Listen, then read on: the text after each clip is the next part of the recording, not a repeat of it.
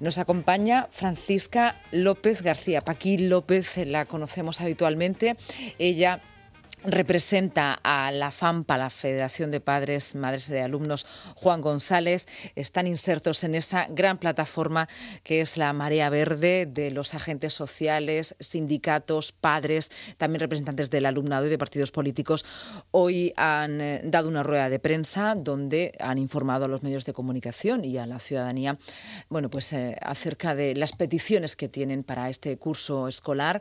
Vamos a, hablar con ella. Buenas tardes, Francisca. Paqui, Hola, buenas tardes. ¿Prefieres que te llame Paqui? Sí, sí, prefiero que me llames Paqui. Pues buenas tardes, Paqui. Y lo primero que, que, quería que nos contaras es, bueno, después de esa larga rueda de prensa donde ya hemos escuchado los titulares, me gustaría, aunque formáis todos parte de la marea blanca, pero mantener esta, esta perspectiva de padres y madres en este momento. Porque además se une no solamente a la cuestión de la educación, sino también al de la conciliación, que no es un asunto baladí. ¿Cuál es la sensación en este momento de la Federación de Padres y Madres? Y luego hablamos de la marea verde, ¿vale? Eh, pues la, mayor preocupación de, de la Federación ahora mismo es la incertidumbre.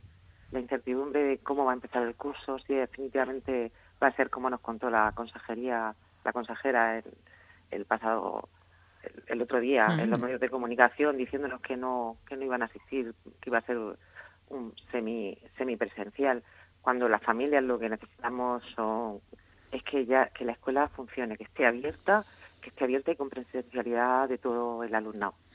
Con seguridad, por supuesto, porque también nos preocupa, hay muchas familias que, bueno, yo creo que todas estamos preocupadas con la con la seguridad de nuestros hijos, a llevarlos a los centros, pero es imprescindible para nosotros que se, que se abran y que se abran con seguridad. Mm. Esa es la principal preocupación. Vale. Vamos a, desglosar un poco más, ¿vale? Porque cuando los padres decís, en este caso como representante de, de una federación de padres y madres, los padres necesitamos que nuestros chicos estén en la escuela, que nuestros hijos. Vale, yo te voy a preguntar, ¿por qué? ¿Por qué necesitáis la presencialidad?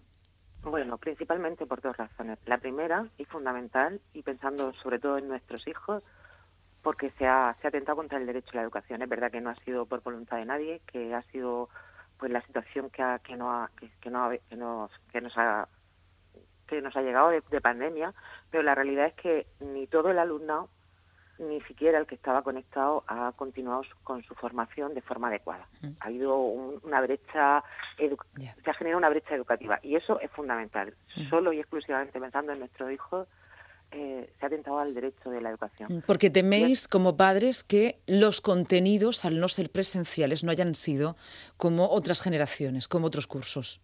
Claro que no, no, no lo han sido. Y eso te lo podemos decir las familias que hemos estado dentro de las casas con nuestros hijos y hemos visto cómo ha ido transcurriendo este, este periodo.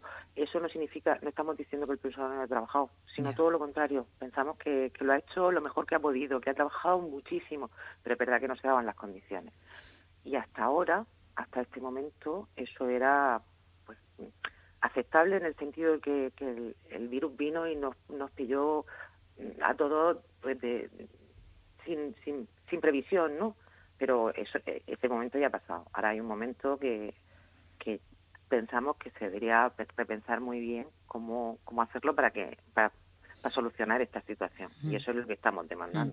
Luego otra cuestión que también tiene que ver con ese derecho a la educación que, que nos decías como madre ¿no? y representante de una federación de padres y madres.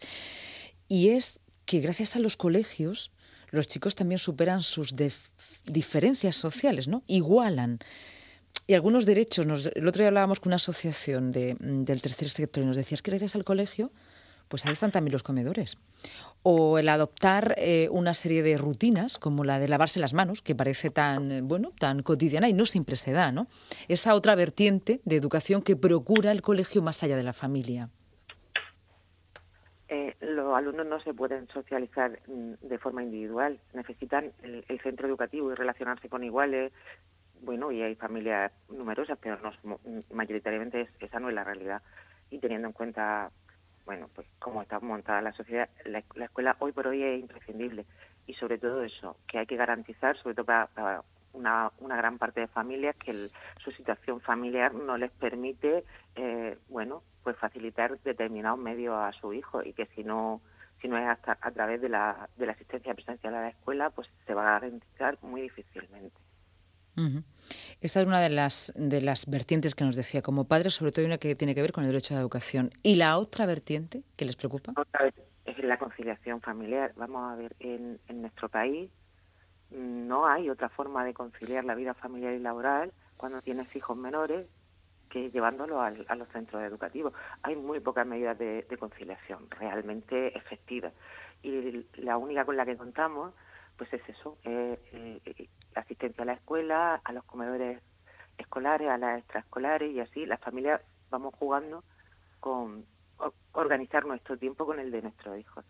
Entonces es verdad que, que, que va a haber muchísimas familias que, que no van a poder aguantar si no hay una presencia de sus hijos en la escuela. Que no van a poder aguantar, Paqui, es que os teméis como padres que uno de los dos, eh, si hay dos, ¿no? Tengan que dejar el, el trabajo, tengan que decidir entre trabajar o conciliar. Pues yo no sé lo que van a decidir cada una de las familias, porque las situaciones son muy variadas. Lo que sí sé es que si tienes un hijo en primaria que uno de los días de la semana no va a ir al trabajo, eso va a suponer que, que, hay, que cabe la posibilidad de que pierda el 20% de tu ingresos. Mm. Y habrá familias que se lo puedan permitir en, en, función de su nivel económico, pero hay otras muchas familias, y más en nuestra región, y no, no quiero dar datos ni muchísimo menos, porque además no lo tengo en la cabeza, pero sé que son muchas familias que no pueden prescindir de, de esos recursos económicos. ¿Me explico? Y eso es muy grave. Mm. Estáis en esa gran plataforma de, de, la Marea Verde y ahora cuéntanos, eh, aunque hemos escuchado algunos de, de, las, eh, de los titulares en las noticias, algunas de las peticiones que también desde vuestra perspectiva como padres son las más significativas, que tiene que ver con los centros y las contrataciones, ¿no? Vamos a ver, claro, mm, esto, la solución de, de, esta crisis a nivel educativo lo que hace falta son recursos, recursos humanos y materiales, y recursos humanos para poder organizar eh, los grupos de forma que sean mínimamente seguros. Ya sabemos que la garantía cero es prácticamente imposible, pero si ahora mismo estamos escuchando, como después de la rueda de prensa, he estado escuchando los medios de comunicación que se han reducido la, la, los grupos familiares en, en, en bodas y tal, pues esas mismas condiciones se tienen que dar en los centros. O sea, no pedimos más, las que se den en ese momento socialmente. Y no decimos un número porque entendemos que nosotros no somos los expertos, que lo tienen que decir son las autoridades sanitarias. Para ello, para desdoblar grupos, es imprescindible contratación de personal, tanto de docentes como personal de, mm, de servicios, para que los, centros estén limpios y los centros educativos se tienen que limpiar los aseos, como decía la guía de junio de la Consejería de Educación, tres veces al día. Dudamos que con el personal de servicios eh, eso se pueda mantener. Entonces necesitamos recursos humanos principalmente. Y después, por otro lado, pues nos llama la atención pues que la consejería diga que el dinero que va a llegar de, educación, o sea, del ministerio, pues que va a hacer obras. Vamos a ver, nosotros pensamos que ahora tienen que ir al presupuesto ordinario de la Consejería de Educación. Y son los agujeros que ella tiene que tapar pues de, estos años atrás que habíamos de recorte. El dinero que, que venga del ministerio ahora mismo pensamos que se debe invertir en solucionar la situación que ha generado el COVID y se tiene que se tiene que gastar en eso y no en otras cosas porque es fundamental eh, mantener los centros abiertos y con garantías para el alumnado. No sé si cuando habéis dado la rueda de prensa, ya que también dentro de esta marea verde están sindicatos, conocíais la noticia que acabamos de conocer, que, que Comisiones Obreras plantea una huelga de profesores y la situación sigue siendo la misma. Sí, sí la conocíamos y es verdad que incluso dentro de la plataforma se ha hablado. Lo que pasa es que en ese tema no estábamos todas las organizaciones y una de las que no estaba de acuerdo éramos nosotros. Las familias llevan varios meses eh, esforzándose por mantener a su hijo en los centros, o sea, en las casas, por no llevarlos a los centros y en este momento no, no, vemos la, la huelga como una opción eh, tampoco cerramos la puerta totalmente, porque si las condiciones no mejoran, pues a lo mejor tenemos que llegar a ello. Pero a priori mm, pensamos que hay otras, otras maneras de, hacer llegar nuestras peticiones a la Administración y de, y de darlas a conocer. Y te agradecemos esta entrevista porque un poco eh, la ciudadanía murciana se va a enterar de, nuestros puntos de vista. Cítanos alguno más, si lo deseas.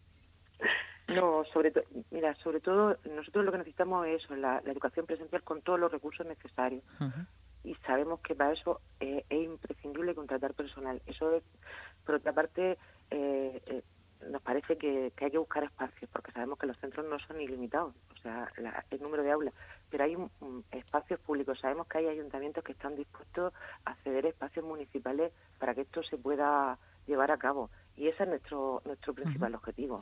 Cesión de espacios, locales, como por ejemplo, bueno, pues un auditorio, o no sé, no sé, espacios públicos, espacios públicos eh, competencia local para convertirlos o reconvertirlos en un aula en un aula o un espacio educativo. A veces creo, lo que también estamos convencidos desde la familia es que no, no podemos seguir trabajando como hasta ahora. Las circunstancias han cambiado mucho, entonces a lo mejor pues tanto las familias como los centros se tienen que reinventar y a lo mejor pues no las metodologías tienen que ser de otra manera. El curso no puede iniciar, no se puede iniciar igual cuando los chavales llevan, pues, han llevado cuatro meses sin clase, o sea, sin clase presencial, me refiero.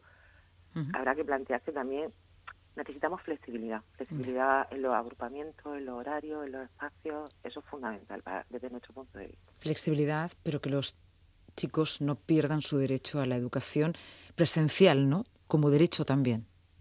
Sobre todo porque la, la educación a distancia no es una respuesta para todos. Es solamente para algunos y no es la mejor porque ni mm, se ha contado con los recursos, los recursos han sido o bien de los que tenían las familias en las casas y los que tenía el profesorado en su domicilio, no los centros no están digitalizados, entonces tampoco se puede dar garantía de, que eso sea con calidad para, para los que digamos tienen recursos, para los que no tienen recursos directamente es prácticamente imposible. Mm. Francisca López, como es, eh, un, es un asunto inacabado, es decir, vosotros habéis mostrado hoy eh, bueno, vuestras preocupaciones y, también vuestras quejas y vuestras propuestas, que también las estáis realizando y mostrando. Si te parece, hacemos ese pacto de radio de volver a encontrarnos en este espacio mm, para ir contando cómo pues se va desarrollando la, la situación. Te lo agradeceríamos desde las familias. Es, nuestro, es nuestro deber. Muchas gracias. Ánimo. Adiós.